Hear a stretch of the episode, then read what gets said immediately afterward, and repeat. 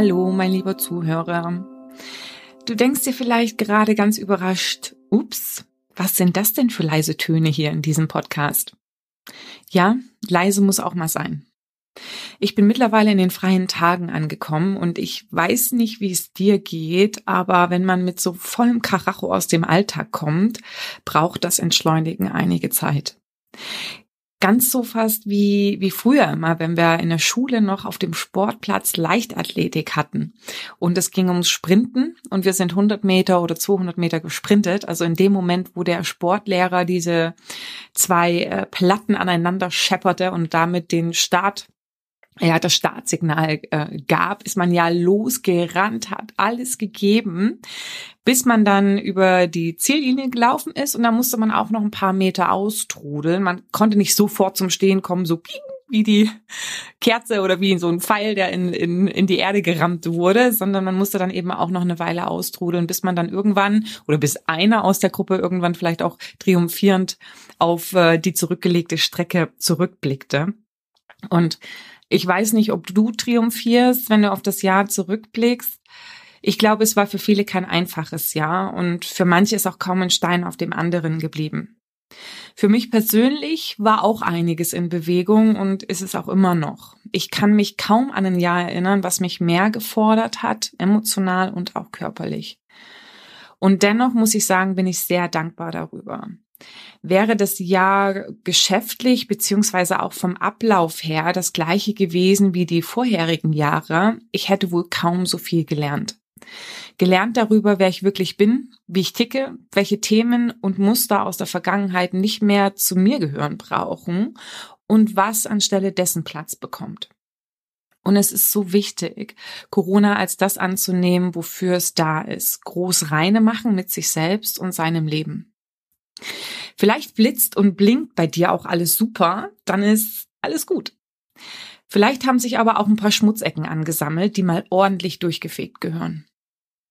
Ich möchte Corona an dieser Stelle keineswegs schönreden. Es ist ein furchtbares Virus, was Krankheit und Tod, viele Unternehmen in Schwierigkeiten und ganze Wirtschaftszweige in ernsthafte Gefahr bringt. All das ist schlimm und das gilt es nicht zu relativieren. Ich möchte dich jedoch trotz allem einladen, auf die positiven Seiten und die Möglichkeiten zu schauen. Das Leben zwingt uns gerade zu dem, was manche jahrelang nicht freiwillig gemacht haben. Reduktion und Innenschau. Eines von sieben hermetischen Lebensprinzipien ist das Prinzip des Rhythmus. Rhythmus erkennen wir überall. Es ist Geburt, das Leben und der Tod.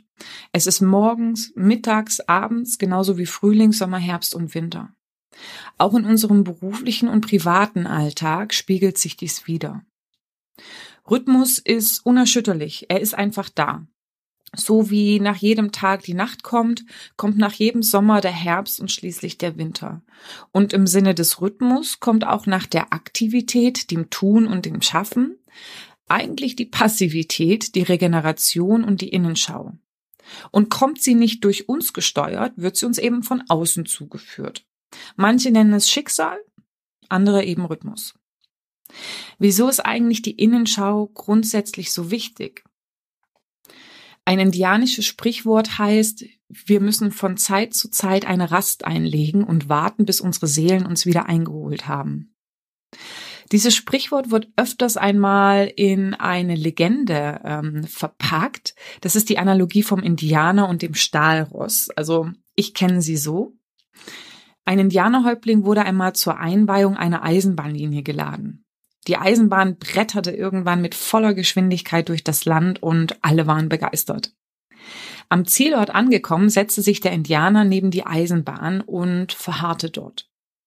Irgendwann sprach man ihn an, was er denn da machen würde. Er solle doch kommen, man wolle feiern. Der Indianer blickte auf und sagte, ich kann nicht weitergehen.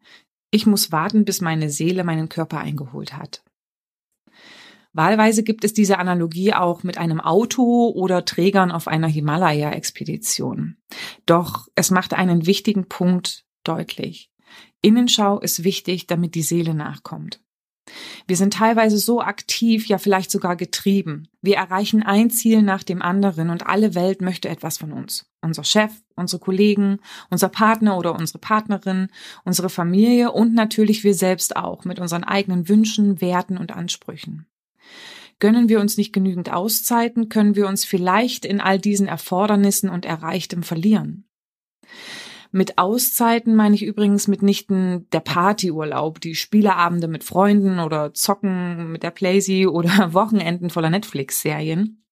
Das lenkt uns zwar ab, aber es hilft nicht wirklich mal in die Stille zu gehen und in sich hineinzuhören, zu lauschen, was das Herz und das Gefühl sagen und zu fühlen, bin das immer noch ich? Gehört das alles noch zu mir? Sollten wir das nicht tun, ist die Konsequenz möglicherweise, dass uns das Gefühl abhanden geht. Für uns oder für unseren Partner, für den Job oder was weiß ich. Vielleicht steigt auch Leere auf. Früher, bevor die ganze Industrialisierung seinen Lauf nahm, richtete sich das Leben der Menschen nach dem Rhythmus des Jahres. Im Frühling ging man hinaus und wurde aktiv. Man bestellte die Felder und ja, arbeitete lang. Im Sommer wuchs und gedieh die Saat, im Herbst brachte man die Ernte ein. Ne? Mimi. Und dann, ähm, ja, begann eben der andere Pol, der eben auch zum Leben dazugehört, die Ruhephase. Die Blätter fallen und alles kehrt auf den Boden und in die Wurzeln zurück. Die Natur reduziert sich, um Kräfte zu sammeln für das nächste Jahr. Der Mensch begleitete das damals ebenfalls. In den kurzen und dunklen Tagen saß man dann oft mit einer Kerze drinnen, wärmte sich am Feuer und betrieb Müßiggang. Kehrte also praktisch nach innen zurück, erweiterte sein Bewusstsein und ähm, ja, reflektierte auch die Wurzelthemen des Seins.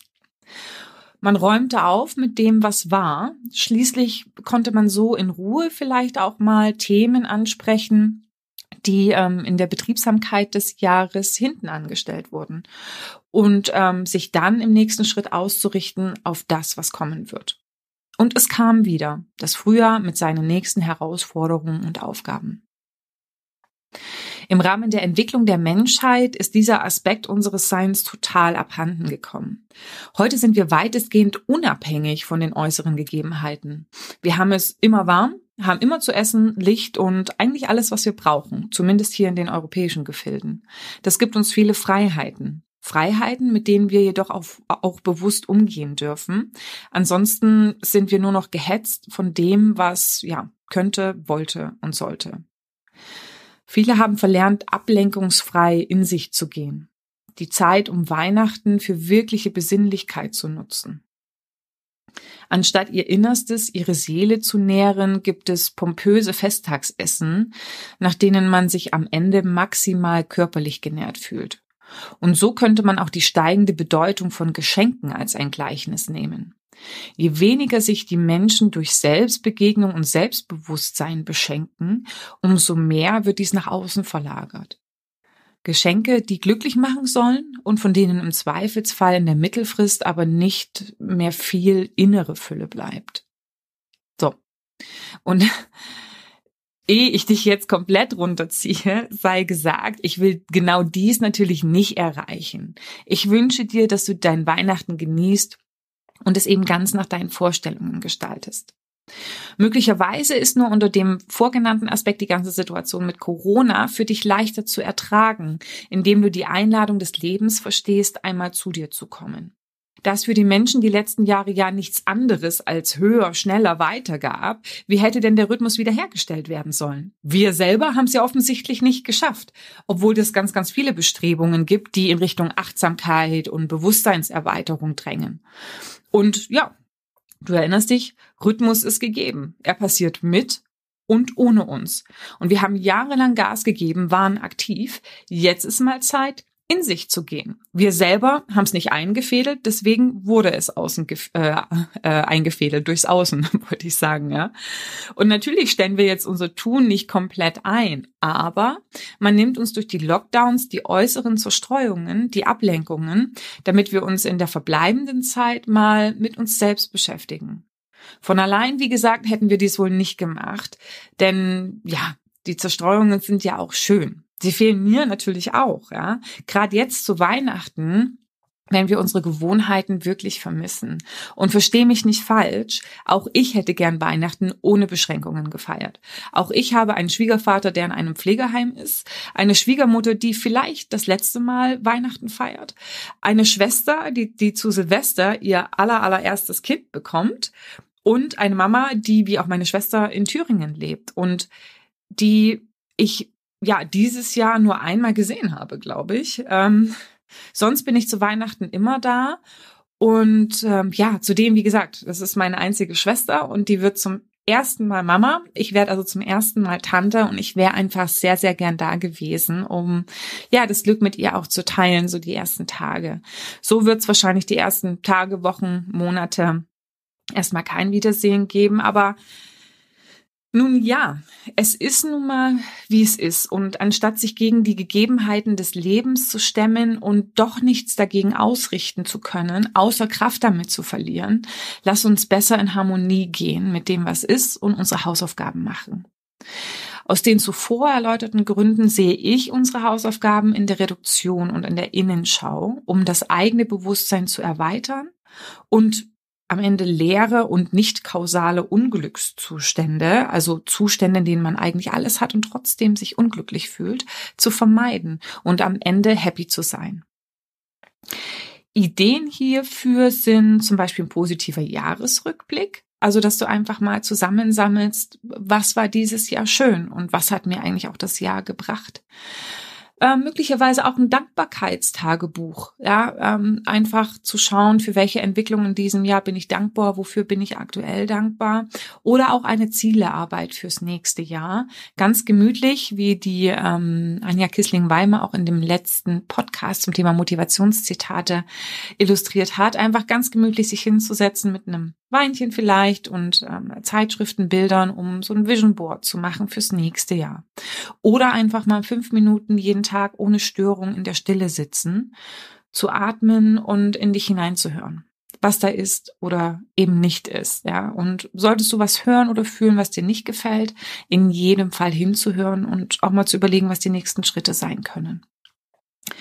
Das sind jetzt nur Ideen. Du wirst für dich vielleicht auch noch einen ganz anderen Weg finden, ja ja, also diese Gedanken ähm, treiben mich jetzt schon äh, einige Zeit um. Ich habe auch mit manchen ähm, ja, Freunden drüber gesprochen, Bekannten auch drüber gesprochen, die sich so ein bisschen überrascht auch geäußert haben und gesagt haben, so hätte ich dich gar nicht eingeschätzt. Und ich denke so, äh, was, wieso? So reflektiert so? Oder ich weiß es nicht.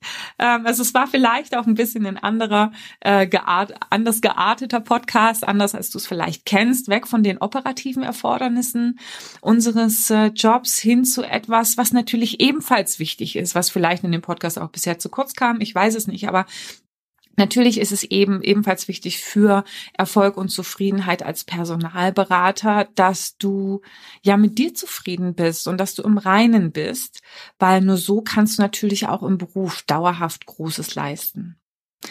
In diesem Sinne also wünsche ich dir von Herzen eine erholsame und besinnliche Zeit. Komm gut ins neue Jahr und ich hoffe, wir hören uns dort ganz bald wieder. Frohe Weihnachten.